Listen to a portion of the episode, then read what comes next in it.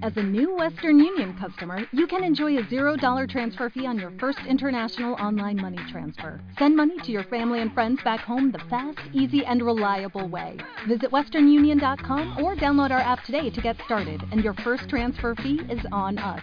FX gains apply, not available for credit cards and transfers to Cuba. Services offered by Western Union Financial Services Inc. and MLS 906983 or Western Union International Services LLC and MLS 906985. Tecnología y Trading, episodio 160.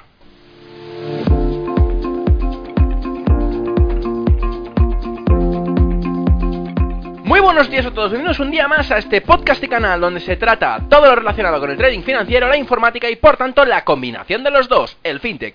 Aquí tratamos de técnicas, algoritmia, estrategias, noticias y muchas cosas más. Por eso solo puedo deciros bienvenidos a Tecnología y Trading. Programa 160 en este viernes 23 de marzo del 2018. Y como cada viernes, hoy vengo con un invitado especial al programa. Antes de ello, cabe decir que tengo que reducir, me veo obligado a reducir el volumen de podcast que produzco, ya que, bueno, me lleva mucho tiempo, empiezo una nueva etapa con algunos proyectos bastante interesantes, eh, empiezo un máster también, y es por eso que no puedo dedicarle tanto tiempo como querría a los podcasts, y también que aunque no quiero dejar para nada las entrevistas ni tampoco el programa, seguiré subiendo cada 15 días, es decir, cada dos semanas, cada dos viernes, entrevistas a traders, a gente que desarrolla sistemas automáticos, manuales, gestores, todo lo relacionado con el sistema financiero como vengo haciendo los últimos meses. Y como digo, no dejaré de hacer podcast, pero lo alargo cada dos semanas, cada dos viernes, ¿sí? Antes de ello, antes de pasar a la entrevista, quiero recordaros la página web del podcast, ferrampe.com, donde allí podéis encontrar los cursos básicos para poder aprender las bases necesarias para poder entrar en el mundo financiero y en, más en concreto en el trading. También cabe decir que esta segunda temporada he estrenado Twitter. Y es que esta cuenta de Twitter la podéis seguir a través de arroba ferrampecom, todo junto. Volviendo con el invitado de hoy, es uno de los doctores de economía que trabaja como profesor en la Universidad Juan Carlos I de Madrid y aparte es uno de los fundadores de la fintech Investmood, que nos contará de primera mano qué hacen con ella y es que hoy me complace invitar al programa a Raúl Gómez. Muy buenos días Raúl. Hola, buenos días. Bueno, primero de todo, gracias por venir. Eh, la verdad es que, bueno, eh, no te conocía desde hace desde hace unas semanas atrás, porque como ya bueno, supongo que mucha gente sabrá que hay mucha gente que, que, me recomienda a otra gente y otra gente me recomienda a otra gente y bueno, gracias a esto puedo hacer estos podcasts y puedo hacer las entrevistas y es por eso que una persona me recomendó a Raúl y gracias a, esto empecé a investigar más sobre lo que estaba haciendo en la, en la empresa, en Investmood, y la verdad es que no mucha gente lo hace, por no decir que, que no conozco a nadie. Y es por eso que me gustaría eh, saber sobre ti, Raúl, y sobre tu empresa. Si nos pudieras explicar un poco la historia de ambos, cómo se unieron y cómo, y cómo llegaste a, pues esto, ¿no? A, ser doctor en economía dentro de la, una universidad prestigiosa en España, y aparte, que has llegado a, a conseguir a nivel de conocimientos como para poder crear esta compañía fintech. Bueno, pues mi historia, eh, yo empecé trabajando en el sector bancario hace ya más años de los que me gustaría. Y ya en el año 2000, mi percepción era que el principal creador de valor para el mundo de los mercados financieros, pues no era el, trabajo, el trabajo del día a día, era la tecnología. Y, en el año 2000, yo mi percepción era que la tecnología podía aportar mucho más valor que por muchas horas y esfuerzo que echásemos en el back office o en el front office de un banco. Entonces, en ese momento, pues me pasé de ser usuario a trabajar en empresas de tecnología. Eh, durante varios años estuve trabajando en distintos proyectos relacionados con la implantación de software en, la verdad es que en casi todas las entidades financieras nacionales. Y bueno, pues en el año 2007 me surgió la oportunidad de pasar a la universidad. En aquel momento la universidad estaba pivotando hacia el enfoque de Bolonia y lo que buscaban eran profesores que tuviesen un perfil con una experiencia profesional. A lo mejor la idea que tenía el decano de la facultad en aquel momento era compensar el equipo de profesores y que todos los profesores no fuesen de un perfil eminentemente académico, sino que también hubiese profesores que procediesen del ámbito profesional. Eh, decidí dar el salto y en el año 2007 pues empecé a trabajar como profesor en la Universidad Rey Juan Carlos. Lo que ocurre es que ya tenía una experiencia y, bueno, pues tenía buenos contactos. Y justo al pasar a la universidad empezaron a contactar conmigo distintas empresas de tecnología. Y bueno, fui rechazando esas oportunidades porque no eran compatibles con mi actividad en la universidad, hasta que una empresa, eh, MTP, que es la empresa cabecera del Grupo Calidad de Tecnología, me propuso ser el gerente del sector banca. Casi nada. Así que, bueno, era un, era un giro porque yo siempre había trabajado como técnico en el sector bancario, pero nunca había pasado a tener una posición de, bueno, de, estrategia, una posición más comercial. ¿Y tenías experiencia en eh, eso previamente? Nada, no tenía ninguna experiencia. De hecho, yo pensaba que iba a ser incapaz de vender un pimiento. Pero, pero sí que es verdad que vi que en la universidad y el mundo profesional podían compatibilizarse por la flexibilidad de horarios que da la universidad. Y bueno, pues decidí empezar a probar. Eh, pensaba que iba a durar unos meses y hasta hoy, desde el año 2007-2008 que empecé a compatibilizar ambas actividades hasta hoy. Eh, ¿Qué es lo que hice durante estos años? Pues por un lado desarrollar mi carrera en la universidad, eh, publicando y dando clases y por otro lado pues trabajando en el grupo de calidad de tecnología. En la universidad pues me atrajo desde el principio la parte de investigación relacionada con el behavioral finance, cómo las emociones afectaban a los mercados financieros y, aunque en la universidad nos enseñan a que los mercados son racionales, pues hay muchos factores que, nos hacen ver que, el individuo, el inversor, no es perfectamente racional como suponen esas teorías. Eh, y por otro lado, pues empecé a trabajar en distintos proyectos de tecnología hasta que en el año 2015 eh, en el grupo me propusieron ser director general de una empresa que se llama Apara. La característica principal de Apara es que es una empresa especializada en Big Data Analytics eh, y su valor diferencial es que ha desarrollado una herramienta de Velox que es la primera plataforma de data mining desarrollada en España y Develos tiene algoritmos muy potentes para crear modelos de inteligencia artificial. Bueno, si juntamos todo eso, ¿qué es lo que sale? Una línea de investigación que trabaja en el Behavioral Finance, una especialización en Big Data Analytics, pues de unir todas esas piezas surge Investmood. ¿Qué es Investmood? Investmood es una fintech, como bien has dicho, que su objetivo es crear sistemas de trading basados en el Behavioral Finance y que se apoyan en el sentimiento del inversor y en modelos de inteligencia artificial. Eh, en realidad no sé si se pueden llamar sistemas de trading porque casi todos los sistemas de trading de los que hablamos están apoyados en análisis técnico y nuestros sistemas la verdad es que no tienen nada de análisis técnico. Lo que hacen nuestros sistemas es que utilizando el Big Data y la inteligencia artificial miden si hay optimismo o pesimismo en el mercado y en base a esas sensaciones que quedan cuantificadas pues crea predicciones sobre lo que va a hacer un índice o unas materias primas en las próximas sesiones. Ostras, eh, bueno, la verdad es que tiene una pinta. El cóctel de, que has comentado, que de todas las mezclas, de todos los conocimientos para, para poder crear el fintech, la verdad es que pinta muy bien. Pero bueno, em, antes comentabas que, bueno, que, que hacéis varios tipos de algoritmos eh, a través de Big Data y, todo esto. Eso te lo preguntaré después, pero me gustaría ahora preguntarte eh, sobre qué productos financieros hacéis trading y por qué los habéis escogido estos. Eh, ahora mismo tenemos sistemas de trading. Bueno, tenemos varios en, en entrenamiento. Digamos que hay varios en el vivero y que esto es como la plantita que la pones ahí con la lucecita y a ver si sale algo. Pero bueno, los que ya han pasado un periodo de backtesting y han tenido un resultado suficientemente interesante, pues son sobre índices y sobre materias primas. Sobre índices tenemos, tenemos sistemas de trading sobre el IBEX, sobre todo porque es el de casa, más que nada, porque es en español. Además del IBEX en europeos tenemos IDEX, DAX y Eurostox, los americanos de siempre, el, el Dow Jones, el Nasdaq y el SP500. Tenemos también modelos sobre el oro y el petróleo y recientemente hemos desarrollado uno sobre el Bitcoin. Pero bueno, ese tiene muy poquita historia. Ese tiene solamente dos o tres semanas y está todavía como un bebecito en pañales. Bueno, supongo que como todos los que empiezan, ¿eh? Al final todos empiezan igual. Sí. bueno, los, los, modelos de inteligencia artificial hay que destacar que eh, no solo se apoyan en el backtesting.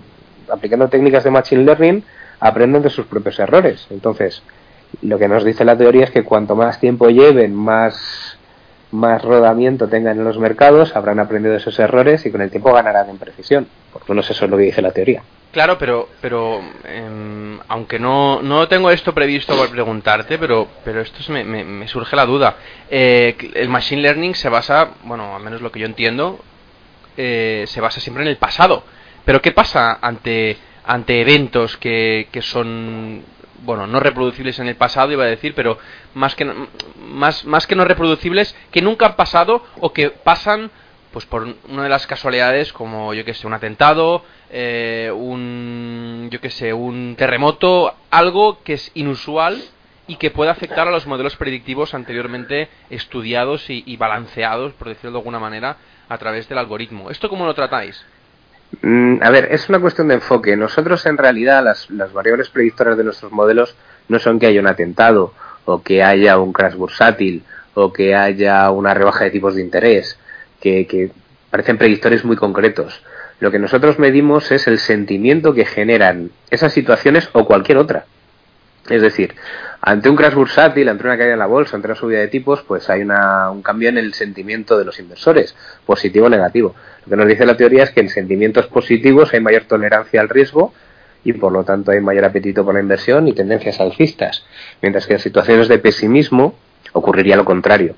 Entonces, nosotros no medimos realmente el evento concreto, nosotros medimos el miedo o la alegría que puede causar algún evento. Entonces, en ese sentido, nosotros, nuestros predictores son muy sencillos, son si hay optimismo, si hay, si hay pesimismo, si hay un sentimiento bueno, malo, neutro, o si los niveles de determinadas búsquedas que nos indican ese sentimiento pues son altas o son bajas. Muy bien, bueno, eh, entonces, claro, interpreto que, este sentimiento lo cogeréis de diferentes sitios eh, a la vez, ¿no? Sí, sí, sí. Porque tenemos distintos modelos. Son puro Big Data, pero ¿cómo, ¿cómo obtienes todos estos datos de todos los sitios de Internet para que, para que no te califiquen como spammer? Porque al final estás, estás haciendo obtención de datos constantemente de diferentes activos, ¿no? Vigilando para, para poder leer estos datos y, y ponerlos dentro de la máquina, ¿no? Bueno, nosotros lo que hacemos, tenemos dos tipos de modelos, los modelos intradía y los modelos semanales y mensuales. En los modelos intradía, pues el modelo genera una predicción para la próxima sesión bursátil, mientras que en los modelos semanales y mensuales, pues es para la próxima semana o para el próximo mes. En los modelos intradía los alimentamos con noticias, y noticias en cualquier tipo de medios, medios eh, en prensa, en medios digitales, prensa, radio, televisión, eh, portales de internet, agencias de noticias, etcétera. Esa información la estructuramos y eh, lo que hacemos como predictor es pasarla por algoritmos de procesamiento de lenguaje natural que nos dan ese sentimiento. En realidad mi predictor no es que la noticia diga ayer el IBEX subió un 15% y estamos muy contentos. En realidad es lo que me dice el, el algoritmo de procesamiento de lenguaje natural y que me saca un sentimiento bueno, malo, neutro. ¿vale? En ese sentido, pues nuestros predictores son todo procedente de fuentes de información pública. Bueno, hoy por hoy entiendo que se pueden utilizar. Pero me refiero a cómo, lo hacéis, es decir, eh, fuentes de, públicas, eh, ¿me puedes poner unos ejemplos? Por ejemplo, en Yahoo Finance. En Yahoo Finance capturamos, capturamos una noticia que menciona el tag IBEX. Esa noticia la pasamos por el algoritmo de procesamiento de lenguaje natural y nos dice, pues el sentimiento es bueno, o el sentimiento es malo, o el sentimiento es neutro. Y Yahoo Finance sería uno de nuestros predictores. Claro. Así como buscamos en Yahoo Finance, pues buscamos en otros medios. Además, lo curioso de esto es que a priori debería de parecer que los medios especializados tienen mayor capacidad predictiva. Eh, los algoritmos que utilizamos tienen un proceso de optimización por fuerza bruta que va metiendo y sacando predictores hasta que llega al modelo óptimo y curiosamente muchas veces sacan sacan predictores de medios que, pensábamos que iban a ser buenos predictores y resulta que no lo son. Hay otros predictores que son gafes. Por ejemplo, hice un estudio hace tiempo y salía que en la sexta solo hablaban mal del IBEX. Entonces, entonces, al final es el, el algoritmo de, de inteligencia artificial el que mete y saca del modelo aquellos predictores que tienen mayor capacidad. Entonces, ¿qué metemos en el modelo? Pues cuanto más abanico, mejor. Ya te digo que entre los predictores está, como te he mencionado, la Sexta, está Europa Press, está Radio Televisión Española, está Telecinco, está Antena 3, está la COPE, Cadena SER, están prácticamente todos los medios eh, periódicos escritos, Expansión, La Vanguardia, Cinco Días, Todos esos son los predictores y el algoritmo es el que se encarga de medir la, capacidad predictiva que tiene ese sentimiento sobre el mercado. Y luego tenemos otros modelos, que esos modelos son semanales y mensuales, que ahí directamente nos basamos en la actividad de búsquedas en Internet de determinados términos económicos y financieros. Por ejemplo, cuando hay un cuando hay un movimiento en el mercado, la gente busca más volatilidad. O cuando hay una tendencia bajista muy marcada, la gente busca más crash, crisis, recesión. Cuando hay tendencias alcistas, la gente se interesa más por productos más tendenciales, tipo los ETFs. Entonces, el medir esa actividad de búsquedas en Internet nos da una escala del interés que tiene por los inversores de determinados temas. Y eso también son predictores válidos para la evolución del mercado. Aquí el problema que tenemos, ¿cuál es? Pues que dependemos de cuándo se publican esas estadísticas. Entonces, pues no podemos sacar predicciones con un plazo inferior a la semana o al mes. Claro. Bueno, eh, claro, supongo que esta, esta información eh, que, comentas, eh, pues, pues pueden ser textos, pueden ser páginas web, pueden ser todo tipo, ¿no? Todo esto lo, lo, obtenéis, pues supongo que a través de scrappings o a través de una API, de alguna manera más, más... Eh, sí, sí, sí, funcionamos así. Tenemos procesos que funcionan de forma nocturna eh, y entonces hacen ese web scrapping, estructuran la información, la cualifican con los algoritmos de procesamiento de lenguaje natural y una vez que está estructurada pasan por los modelos de inteligencia artificial que se entrenan primero y luego se utilizan para predecir. Claro, y estos modelos de, procesamiento de lenguaje, ¿los habéis diseñado vosotros o, los habéis adaptado a partir de un proceso que ya era inicial? Para, para, para porque yo, yo me acuerdo que hacía en la universidad, cuando en aquellos años utilizábamos algo parecido, no, obviamente no tan sofisticado, pero lo que, lo que hacíamos era un resumen a partir de un texto muy grande, a través de, de algoritmos de, procesamiento de lenguaje, hacíamos un resumen del texto, ¿no? Y, y la verdad es que la resolución era, era bastante buena. Pero claro, una cosa tan, tan precisa como para decir, eh, scrapeamos, como si dijéramos, sacamos la información de, una página web y la resolución de esta, de, pasado por todo este proceso de, de, aprendizaje y, y la resolución que puede ser tanto positiva como negativa, esto no creo que sea un algoritmo bastante típico, bastante normal. Supongo que lo habréis modificado bastante, ¿no? Bueno, en realidad son algoritmos relativamente estándar. ¿eh? O sea, el algoritmo de procesamiento de lenguaje natural, date cuenta que no pretendemos tener una precisión muy alta, que, las salidas son bueno, malo, neutro. ¿vale? ¿vale? Entonces, sí que es verdad que bueno, hubo un periodo de entrenamiento en el cual, como bien decías, pues partimos de un corpus más o menos amplio. Eh, utilizamos también un enfoque en base a contextos y no a palabras, que eso nos permite en algunos casos incluso pillar la ironía. Pero bueno, sí que el, algoritmo de procesamiento de lenguaje natural es bastante estándar. Yo creo que no es la parte más innovadora de nuestros modelos. Yo creo que la parte más innovadora de nuestros modelos es luego cómo esa información es modelizada, que ahí sí que de velos es, es diferencial. Los algoritmos de Develos están basados en redes bayesianas y sí que es verdad que la especialización que tiene Develos en redes bayesianas y la creación de modelos predictivos, eh, aunque compite con otras herramientas del mercado muy sofisticadas, pero en ese aspecto concreto sí que es diferencial. Muy bien. Bueno, pues ves, una cosa que he aprendido porque no sabía que, este tipo de modelos eran bastante populares. bueno, em, para poder hacer tanta actividad de trading con varios robots a la vez, ¿tú crees que se necesita un capital importante? Digo importante, pues 100.000, 200.000, medio millón, un millón, porque claro, ah, eh, supongo que estos modelos predictivos, eh, pues no sé hasta qué punto te pueden predecir más allá de, de comprar, vender o no hacer nada. Eh, pero en el caso de que sea un poco más comprar, vender o no hacer nada, eh, muchas veces se tiene que equivocar, supongo, hasta que recupere y dé pues lo, de tiempo a, que la gente, tal y como ha recogido vuestros algoritmos, reaccione a la información que reciben y todo esto, ¿no? Esto puede tardar unos días y puede hacer, pues lo, lo, dicho, ¿no? Si, si en principio el algoritmo pues te dice, oye, pues dado la información esta, el sentimiento de mercado es un largo y entráis en largo, pero a lo mejor tarda unas horas en hacer largo y por eso se os pone negativa en la cuenta. Eh, ¿Esto es así? ¿O, se necesita un capital grande, un pequeño, para poder sistematizar esto? El capital grande o pequeño depende del dinero que inviertas el instrumento que utilices. O sea, si inviertes con el Minides, pues con 200 euros de garantía ya tienes. mientras que luego pues el, operar con otros futuros más líquidos pues es más caro. Eh, a mí qué es lo que más me gusta en este sentido. Eh, no todos los modelos tienen la misma precisión, eso está claro. Y además es interesante el utilizar modelos que no solo han tenido un backtesting, sino que además han tenido una validación prospectiva y hemos visto que funcionan operando con dinero real, ¿vale?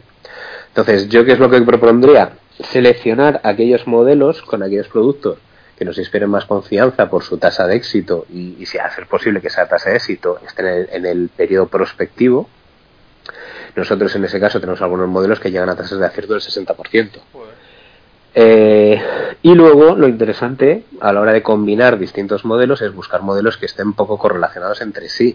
¿Para qué? Pues precisamente pues si combinamos varios de 60%, pues minimizamos las posibilidades de, pérdida, minimizamos el potencial drawdown. Eh, yo creo que esa sería la, estrategia más interesante. Eh, ¿Cuánto dinero invertirá? Ya te digo, depende de los instrumentos con los que inviertas y el riesgo que asumes. Eh, Porque pregunto una cosa, perdona, los modelos predictivos pueden afectar a más de un activo, interpreto. Entonces, de alguna manera trabajáis, bueno, en este caso me decías que trabajabas sobre índices, pero ¿se podría aplicar para hacer una cartera eh, actuando de la manera de la misma manera? Para una cartera con, con acciones, por ejemplo, con por, por ejemplo, decir, pues mira, de las 35 acciones del IBEX solo cojo las 10 acciones eh, que se dedican a este sector, las 5 a otro sector y las 3 de otro sector. Y de cada sector las pondero diferente eh, teniendo en cuenta pues lo que ha podido procesar el, el algoritmo. Mm, e-, ese estudio nosotros no lo hemos hecho. Eh, date cuenta que aquí estamos abriendo un campo de investigación que, yo sinceramente no me atrevo a ver dónde está su límite. Eh, lo que dices, pues sí, yo creo que es perfectamente posible. A priori problemas que se me ocurren, pues mientras que del IBEX se habla todos los días, del Dow se habla todos los días, del oro y del petróleo se habla todos los días, a lo mejor hay acciones concretas en las que no se habla todos los días. Entonces, lo que sí que nosotros estamos observando es que estos modelos tienen mayor precisión en momentos convulsos, en modelos, en momentos que hay volatilidad. En momentos que no hay noticias y que no hay opiniones y no hay sentimiento, pues estos modelos se quedan sin energía, se quedan sin predictores. Entonces, el riesgo que yo veo de hacerlo con modelos con, sobre acciones puntuales, pues puede ser que haya mucho tiempo que no haya noticias sobre esas acciones y que se quede sin y que se quede sin energía. Claro. Pero bueno, ya te digo que puede ser posible y que por investigar aquí tenemos un campo infinito por recorrer. Ya imagino, ¿no? Ya, y, además que supongo que cada día se os ocurren cosas nuevas, ¿no? Para añadir. Pues sí, la verdad es que casi es agobiante porque, bueno, te he comentado antes que tenemos dos semanas de rodaje con el, con el modelo del Bitcoin. Pues yo, yo nunca he sido un, una pasión de las criptomonedas, pero sí que es verdad que observamos que había mm, una alta correlación entre el movimiento que tenían en Internet las búsquedas sobre las criptomonedas y la evolución del precio del, Bitcoin. Entonces, bueno, pues lo, modelizamos, eh, salió bastante bien y bueno, pues ahora estamos en fase prospectiva. Muy bien. La verdad es que cada día se te ocurren cosas diferentes. Pero bueno, hay que... Lo bueno, lo bueno es que lo, lo a la realidad, porque muchas veces se os ocurren cosas nuevas y, y, se deja pasar. Pero sí, sí, es interesante. Bueno, y luego también hay que ver el recorrido comercial que tiene. Mira, por ejemplo, una, eh, yo hice un modelo, yo que soy muy futbolero, hay un índice que es el, el Eurostox Fútbol, fútbol, no sé qué se llama. Bueno, es un índice de Eurostox que recoge la evolución de los 20 equipos de fútbol cotizados en las bolsas europeas. Pues está el Ajax, el Inter de Milán, el Oporto, etcétera. Es curioso ese modelo porque si ese modelo intentas predecirlo con el sentimiento que sale solamente de, de temas económicos y financieros, tiene una tasa de acierto mucho menor que si tú le metes el impacto que tiene en Internet las búsquedas de Cristiano Ronaldo, Messi, Neymar. Entonces, es curioso, lo que es curioso ahí desde un punto de vista académico, es que la inversión en fútbol es totalmente alternativa y que el sentimiento asociado a un personaje determina una mejor capacidad predictiva sobre un índice. Eh, a mí me parece un modelo chulísimo, pero ese no lo vamos a comercializar porque, porque, porque no hay mercado, no hay volumen, no hay, no hay futuros. Entonces hay que compensar las dos cosas. Que, el modelo sea interesante, que tenga capacidad predictiva y que luego pueda tener recorrido comercial. Claro. De hecho, eh, una pregunta, eh, esto comercialmente, como comentabas, eh, ¿cómo, lo, ¿cómo lo vendéis? Eh, ¿Tenéis una gestora? ¿Estáis comercializando los productos solo para vosotros, para terceros también? ¿Cómo, qué, tratáis con ello? Nosotros nuestro objetivo es abordar tres segmentos de clientes. Uno es el segmento minorista, que ahí nos movemos a través de la plataforma Trading Motion, que, que imagino que ya conoces. Sí. entonces, bueno, pues en el segmento tenemos tenemos muchas licencias. Nada, lo curioso es que como Trademos está abierto a todo el mundo, pues tenemos clientes que usan nuestras estrategias pues en Australia, en, en, sitios extrañísimos, ¿no? que nunca pensaba que mis modelos podían llegar ahí. Entonces, bueno, esa es una parte, el segmento minorista a través de la plataforma Trading Motion. Además, nosotros eh, damos un servicio de predicción que es más completo, en el cual pues eh, hay acceso a la probabilidad que te da el modelo, puedes hacer decisiones prospectivas combinando distintos modelos, con distintos entrenamientos y esos modelos se los ofrecemos a diferentes gestoras. De hecho, ya hay algunas gestoras que lo están utilizando y hay algunos inversores a nivel institucional que también están interesados. Y el siguiente paso, el tercer nivel al que nos gustaría comercializarlo, pero bueno, eso creemos que todavía nos faltan algunos años, es el poder crear un, fondo de inversión, un fondo de inversión alternativo que se base en el Big Data y la inteligencia artificial.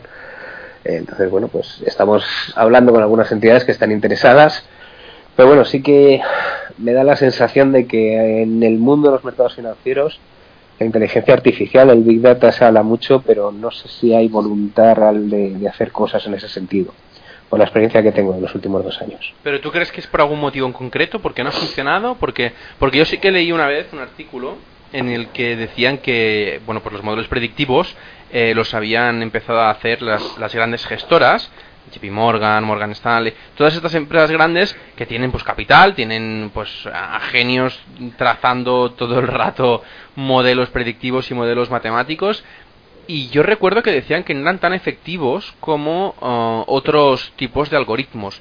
No sé si se refería con las herramientas de entonces, que estoy hablando de hace unos años, o si en general ya los habían descartado por alguna razón concreta. Aunque también tengo que decir que no hace mucho eh, un, amigo mío que tiene bueno un fondo en, Miami sí que me estuvo comentando que el machine learning está pegando bastante fuerte con eh, bueno en los fondos de inversión un poco más pequeños un poco más como si dijésemos familiares no claro no, qué opinión tienes de esto a ver, yo no sé lo que estarán haciendo fuera en, entidades grandes como JP Morgan, Goldman Sachs, etcétera. Eh, sí que he estado en alguna charla de BlackRock que hablaba que, utilizaba el Big Data en la gestión de sus modelos, pero lo que yo deduje de esa charla es que, bueno, que empiezan a recopilar información, pero no sé si tienen ya modelos predictivos y sistemas basados en el Big Data y la inteligencia artificial funcionando de forma real. Que me, me, da la sensación de que todos ellos están más en una fase tanteando, tanteando que una, en una situación de realmente explotar, explotar el potencial de estas tecnologías. En el ámbito nacional, que es el que yo más conozco, sí que es verdad que a cualquiera que tú le hables de esto, te escucha. A cualquiera que le hables de esto, está interesado. Pero esto es como todo. Hasta que haya alguien que realmente se dé eh, el paso definitivo y quiera ser pionero y quiera apostar por él. Porque el sector financiero es muy conservador entonces, yo también entiendo, es un negocio que va bien, cada año las gestoras generan más comisiones, ¿para qué se van a meter en estos líos y exponerse a que tengan una mala reputación porque han tenido una mala experiencia con el Big Data de la inteligencia artificial? Pero igualmente lo podrían utilizar sin decir nada. Es decir, hay, eh, sin ir más lejos, hay entidades bancarias actualmente, pues por poner nombres, a entender, la Caixa, todos los grandes eh, tienen a sus gestores que nadie, bueno, nadie, entre comillas, nadie sabe exactamente cómo hacen el trading o cómo operan en, sus salas de máquinas. Simplemente ves el porcentaje anual, las comisiones, todo esto, pero lo que hacen dentro es bastante agnóstico el, el inversor normal. Sí que es verdad que cada vez los fondos van más a una gestión estandarizada, ¿no? Y que se hace una gestión centralizada y luego se distribuyen distintos fondos. Pero por eso te digo que cada vez son más conservadores, cada vez dejan menos recorrido para el gestor y ese menos recorrido para el gestor también pasa por no darle libertad de, experimentar estrategias alternativas como es esta. Hmm. Entonces, bueno, yo esa es mi, sensación a día de hoy. Me parece que hay interés, que, que sí que es verdad que la gente tiene convencimiento de que estos son los próximos pasos, pero veo que todavía hay cierto conservadurismo y que las entidades no se decidan a dar el paso. Claro. ¿Tú crees que aún queda, no? yo creo que sí, yo creo que sí. Bueno, eh, dada la tipología de robots, eh, cuando los sistemas predictivos eh, entran a funcionar, que supongo que es constantemente, antes me decías que cada noche, ¿no? Analizan los datos. Em, ¿Tú te has dado cuenta si funcionan mejor con un mercado tendencial o en no tendencia? ¿O, o cuándo es cuanto mejor eh, podéis coger la sensación de mercado y con mejores resultados? Nuestra sensación es que funcionan mejor en contextos convulsos, como te decía. Eh, además, en el tiempo que llevamos nosotros con, una validación prospectiva, nosotros tenemos modelos que, que, algunos modelos cogen datos desde el año 2004, pero llevamos funcionando año 2016, 17 y lo que va de 2018. El año 2016 fue bastante convulso, porque tuvimos ahí pues el Brexit y las elecciones de Trump y tuvimos ahí bastantes, bastantes historias. Nuestros modelos en ese contexto convulso funcionaron muy bien, independientemente de que esa convulsión fuese alcista o bajista. Normalmente la convulsión se asocia más a tendencias bajistas, ¿no? Pero bueno, digamos que ahí la volatilidad es lo que afecta, o sea, es, es la energía que mejora la predicción de nuestros modelos. El año 2017, sobre todo en la segunda mitad del año 2017, quitando el tema de Cataluña a nivel nacional, pero los mercados fueron para arriba y casi no se hablaba de ellos. O sea. El, Dow Jones, el SP500 hacía máximo histórico máximo histórico y no salía ni siquiera las noticias. Y los monomodelos funcionaron peor. Y a partir de febrero, que ha vuelto la volatilidad del mercado, pues nuestros modelos han empezado a, a coger energía. Así que yo creo que la variable no es tanto tendencia alcista, bajista, mercado plano, sino que es más bien si genera, si genera opiniones o no genera opiniones. Muy bien. Bueno, la verdad es que al final cuanta más información supongo que mejor para vuestros algoritmos, ¿no? Efectivamente. Claro. Eh, con respecto a esto precisamente, ¿de qué manera vais mejorando el sistema eh, en general? Porque al final entráis diferentes variables de diferentes sitios, eh, pues, páginas web, redes sociales, supongo. Al final el, el, sistema tiene que decidir a partir de estos datos obtenidos, eh, pues la información que, que, bueno que ha procesado, pues qué resultado tiene, ¿no? Pero la pregunta es, si queréis mejorar el sistema, ¿lo hacéis incluyendo más información? ¿Mejorando los algoritmos de interpretación? ¿O, de qué manera lo hacéis? Nosotros intentamos optimizar los, los sistemas de dos maneras. Una, con más histórico. Cuando más histórico haya, los sistemas aprenden de sus errores en el pasado y de sus aciertos y se supone que ganan en precisión. Y por otro lado, pues añadiendo predictores. Cuando añadiendo predictores, pero cuidado que, que, el meter muchos predictores tampoco es sinónimo de tener mayor éxito, porque muchas veces meter más predictores introducen ruido en los modelos. Ahí lo bueno que tiene de Velos es que sus algoritmos de optimización nos ayudan a eliminar ese ruido y quedarnos con los mejores predictores. Claro. Entonces, ahora mismo ya te digo, ampliar muestra, aprender de errores y por otro lado ampliar ampliar predictores eh, intentando optimizarlos. ¿Y cómo Sobre los algoritmos si son buenos o no los predictores? Eh, pues dependiendo si el algoritmo los incluye, si la capacidad predictiva que tiene cada uno en base al backtesting es buena sí. y sobre todo si aciertan o no aciertan. Eso sí es sencillo. Claro. Bueno, bueno, es muy interesante. Eh, la verdad que supongo que, que, habéis hecho miles de pruebas de añadir en diferentes puntos esos, esos datos, esos predictores, y a la vez, pues habréis, supongo que, que, que analizado centenares de, datos y habrás sacado eh, pues páginas web, lo que decías no antes, pues a lo mejor si la sexta habla mal, o bien de un índice, eh, nos interesa para ciertas cosas, supongo, más alarmistas o para exagerar eh, cuando todo va mal, eh, para exagerar, o, o, cuando todo va bien, pues cómo reaccionan, ¿no? ¿Estas decisiones las hacéis de manera automática o las o, la, o, le, o entre comillas le metéis mano a vosotros? Está todo totalmente mecanizado. Nosotros no intervenimos absolutamente en nada. Nosotros eh, cogemos los datos, los datos se estructuran y se ordenan con los algoritmos que te he comentado y luego son los, los modelos, las redes bayesianas las que crean el modelo. Y lo que salga de la red bayesiana es lo que nosotros aceptamos. Si sale una cosa ilógica, como por ejemplo que el 20 minutos tiene más capacidad predictiva que la expansión, pues, pues será porque el algoritmo ha aprendido así. Y nosotros no lo, no, nosotros eso no lo cuestionamos. Donde nosotros sí que intervenimos es en el diseño de los sistemas de trading que parten de los modelos. date cuenta que en un sistema de trading basado en análisis técnico, pues tú estableces una serie de reglas. Pues esta línea corta esta otra, este, este, este oscilador está en este nivel, tal. Y te da una señal que es dicotómica, entras o sales. Los modelos de inteligencia artificial te dan una probabilidad. Y te dice, bueno, tú aquí tienes una probabilidad de subida del 90%, tienes una probabilidad de subida del 50%. Entonces, nosotros qué hacemos? Pues intentamos buscar distintas combinaciones de distintos modelos con distintos índices de probabilidad para intentar maximizar el retorno que da. Por eso, pues hay veces que los modelos no entran y hay veces que los modelos sí entran. ¿De qué depende que entren o no entren? Pues de la probabilidad que nos haga el modelo. Básicamente. es súper interesante, pero eh, esto, ¿cuántos años os ha llevado para, para poder aprenderlo y aplicarlo? Porque esto no es moco de pavo.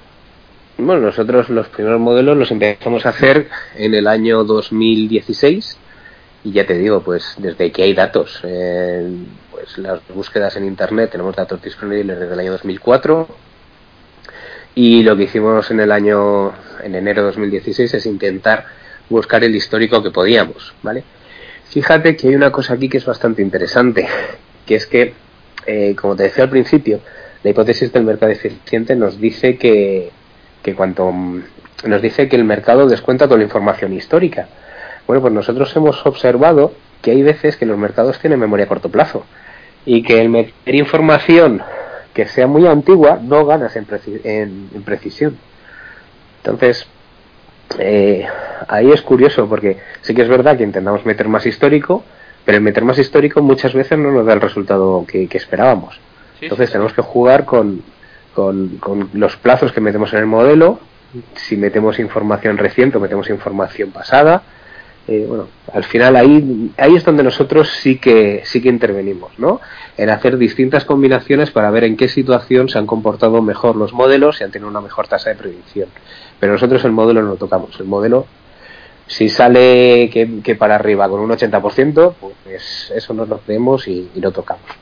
Muy bien. Bueno, eh, y, supongo que, la unión de, de este, estos modelos predictivos, que supongo que habéis estudiado en, la universidad y que, es por eso que, estáis aplicando ahora en, en, las medidas reales, digamos, eh, esto es por una banda, pero mm, ¿por qué aplica, aplicado en el trading? Se podía aplicar en muchas cosas diferentes, supongo. Eh, claro, yo supongo que también por, por la vertiente académica que tienes, ¿no? Al ser doctor en economía, pero antiguamente, antes de hacer esto, o, ahora a lo mejor, ¿hacías trading por tu cuenta, manual o automático? No, de hecho yo no sé hacer trading. Reconozco que yo no sé hacer trading. Yo el análisis técnico conozco lo poco que se enseña en clase y poco más. Eh, y, vale, sí, lo he estudiado, pero no, no me considero en absoluto un experto en trading. Eh, el origen de esta investigación es puramente académica. Puramente académica como desarrollo de una línea de investigación basada en el behavioral finance. ¿Qué es lo que ocurre? Pues que en la medida que hemos visto que estos predictores tienen capacidad para anticiparnos la evolución de los mercados, pues la consecuencia inmediata ha sido el, trading.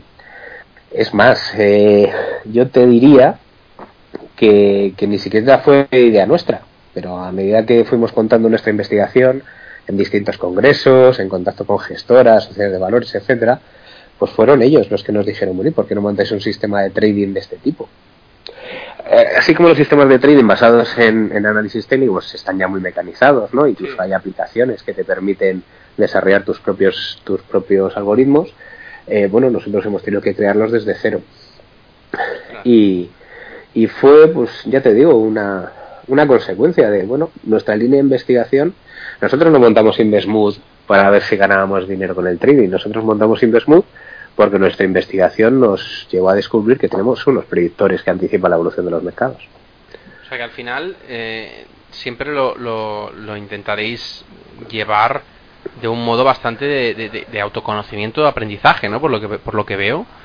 Sí, sí. De hecho, bueno, ahora lo bueno que tiene esto a nivel académico y como profesor y en el mundo que yo me muevo es que cada vez que voy a un congreso, pues, pues la verdad es que desperta mucho mucha expectativa. Yo, pues, por ejemplo, el verano pasado estuve en un congreso en Italia, yo hice mi ponencia contando cómo funcionaban mis sistemas de trading y los ponentes que venían detrás mío pues estaban un poco apabullados, los pobres, porque habían hecho trabajos muy interesantes, académicamente brillantes, pero, pero claro, es que esto es disruptivo, e innovador.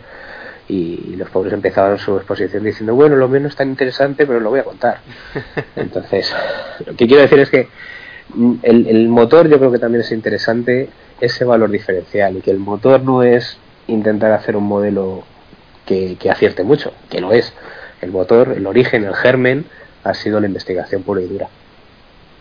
Bueno, muy bien, muy bien. Eh, y bueno, para finalizar la entrevista, siempre me gusta preguntar eh, pues a los invitados que, que traigo al programa, a la, entrevista, me gustaría que nos recomendaras eh, libros o lecturas o incluso páginas web para que la gente que le interese exactamente lo que haces, ¿no? los modelos predictivos, inteligencia artificial, ¿De qué manera se puede aprender? Porque a veces mm, pues vemos el trading simplemente pues de la parte técnica, de la parte automatizada, pero no tanto de la parte como la has enfocado tú a través de, la empresa, ¿no? De Investmood. Entonces mi pregunta es eh, si podías recomendar alguna lectura o algún paper o alguna página web para la gente que esté interesada en, en precisamente lo que estás haciendo con la empresa. Yo ahí lo que recomendaría más que más que recomendar pues temas de Big Data, redes bayesianas, etcétera, que de eso yo creo que hay mucho en muchos sitios. Cada vez que das una pata a un bote, pues te aparece un experto en Big Data. Eh, los científicos de datos es una profesión que cada vez aparecen más y cada vez hay más profesores que se autoproclaman como científicos de datos. Yo casi te recomendaría más por el lado de, de la investigación del sentimiento del inversor. Entonces, en ese sentido, hay una revista, un journal, que es el Journal of Behavioral Finance, eh, y hay otra revista, se llama Algorithmic Finance. De esta revista publican los premios Nobel. Eh, no olvidemos que el último premio Nobel que ha dado la Academia Sueca, eh, el de Richard Thaler, pues Richard Thaler, su línea de investigación es la economía emocional, el Behavioral Finance. Entonces yo casi recomendaría eso, esos dos journals que enfocan la investigación en el mundo de los mercados financieros y en el mundo de las finanzas desde una perspectiva alternativa basada en el sentimiento del inversor. Impresionante. Eh, bueno, y, lo que lo que ha hecho él a través de, los bueno, supongo, que la documentación es una cosa que recomiendas para todo el mundo o es difícil de entender porque supongo que el premio Nobel habrá habrá hecho algunos papers algunos libros. Eh, esta información es asequible entre comillas para la gente que es más o menos novata en cuanto al trading o no tiene absolutamente nada que ver eh, bueno, a ver, la información que vas a obtener aquí no es tan, tan exclusivamente del trading. Si te coges algún artículo de esos, pues puede ser un poquito farragoso y pesado. Yo mi recomendación es más bien que te vayas a lo interesante, pues están las conclusiones. No hace falta que te leas todo el artículo, pero sí que ir leyendo cositas para quedarte con pinceladas. Yo creo que hay cosas muy interesantes. Mira, por ejemplo, hay un artículo muy interesante que desde un punto de vista totalmente científico y aséptico identifica que las mujeres son más aversas al riesgo que los hombres. Sí y esto está publicado en el Journal of Behavioral Finance. Entonces yo creo que el, ir leyendo esas cosas, ver cómo las noticias afectan a los mercados, ver la interpretación de las burbujas, que ahí Robert Siller estudió sobre las burbujas económicas y también obtuvo el premio Nobel en el año 2013, si no recuerdo mal. Pues yo creo que el leer esas cosillas, sin entrar en luego en las tripas de los modelos, que eso sí que puede ser un poquito árido, pero a lo mejor el leer el abstract y un poco las, el impacto que tiene esa línea de investigación sí que puede ser interesante y puede estar al alcance de más o menos cualquiera. Muy bien. Bueno, eh, Raúl, muchísimas gracias por venir al programa, por, por la entrevista. La verdad es que creo que no he traído hasta ahora un, un tipo de trading ni por asomo parecido al tuyo, y por cierto es muy interesante. Eh, no sé si eh, podrías recomendarnos algún sitio para poder eh, que la gente te contacte en el caso de que tengan alguna duda. Bueno, tenemos nuestra página web www.investmood con Investmood viene de Investors Mood, que es el sentimiento de los inversores. Entonces, pues si alguien quiere contactar en investmood.com, pues ahí tiene un marco teórico donde donde justificamos nuestra investigación, tiene información de nuestros sistemas, incluso tiene una parte privada en la cual pueden acceder de forma online a nuestras predicciones. Muy bien. si alguien está interesado, que entre por ahí y nos contacte. Genial, pues Raúl, muchísimas gracias. Eh, de nuevo, un placer y espero que, bueno, que dentro de unos meses o un año puedas volver a, a, la entrevista y nos puedas decir cómo ha ido avanzando los modelos predictivos durante el 2018. Estupendo. Ojalá que hayan acertado mucho y que nos podamos felicitar por ello. Muy bien, muchas gracias. Gracias. Bueno, para aquella gente que le ha surgido dudas de lo que ha contado Raúl, si no queréis comunicar pues directamente o, pues os da cosa porque a lo mejor no tenéis el mismo conocimiento o a lo mejor pues queréis directamente contactar conmigo, pues podéis hacerlo a través del formulario de la página web ferrampe.com barra contactar. Y nada más, y antes de despedirme como siempre os pido, suscribiros al canal de iVoox y de iTunes y aparte darme un me gusta o 5 de estrellas para hacerme un poco más feliz. Muchas gracias a todos y hasta dentro de dos semanas.